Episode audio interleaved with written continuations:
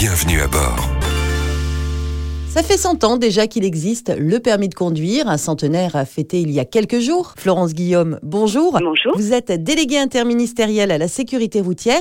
1922, c'est bien ça pour euh, ce permis de conduire? Ah bah oui, effectivement, c'est euh, le 31 décembre euh, 1922 très précisément bah, qu'on a un décret qui porte, alors son nom euh, entre guillemets euh, juridique, c'est portant règlement sur la police de la circulation et du roulage. En fait, c'est euh, le permis de conduire qui apparaît dans son nom et qui vient remplacer le certificat de capacité qui existait, puisqu'il y avait quand même déjà quelque chose hein, euh, pour conduire une voiture.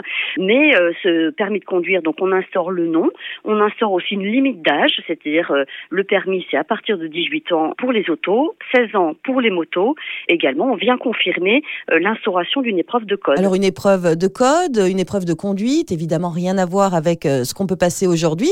C'est un permis en fait qui n'a eu de cesse d'évoluer, alors au fil des nécessités, mais aussi au fil de l'accidentalité. C'est évidemment euh, l'évolution des infrastructures, l'évolution des véhicules, de la circulation, mais également des modes d'apprentissage. Et dans cette évolution, il y a une année marquante, euh, c'était l'année 1992. 1992 avec l'arrivée du permis points. C'est-à-dire qu'on développe l'idée que le permis de conduire, c'est non seulement la confirmation d'un acquis de connaissance du code et de l'épreuve pratique pour circuler, mais également on vient dire au conducteur qu'il doit avoir une conduite responsable, que bien évidemment ça peut arriver de commettre des infractions, mais que lorsqu'on commet des infractions, normalement la responsabilité est de justement de s'amender et d'essayer d'en commettre moins. Et vraiment c'est euh, une réforme fondamentale. Il y a eu également une autre réforme, plus récente, celle-ci, qui s'est adressée aux plus jeunes, parce qu'on sait qu'ils sont surreprésentés euh, dans les accidents mortels.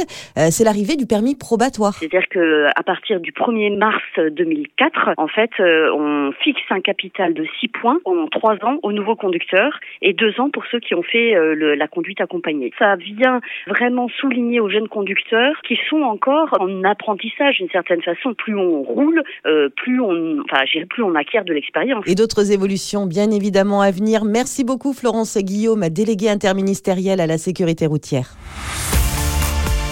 Retrouvez toutes les chroniques de Sanef 177 sur sanef177.com.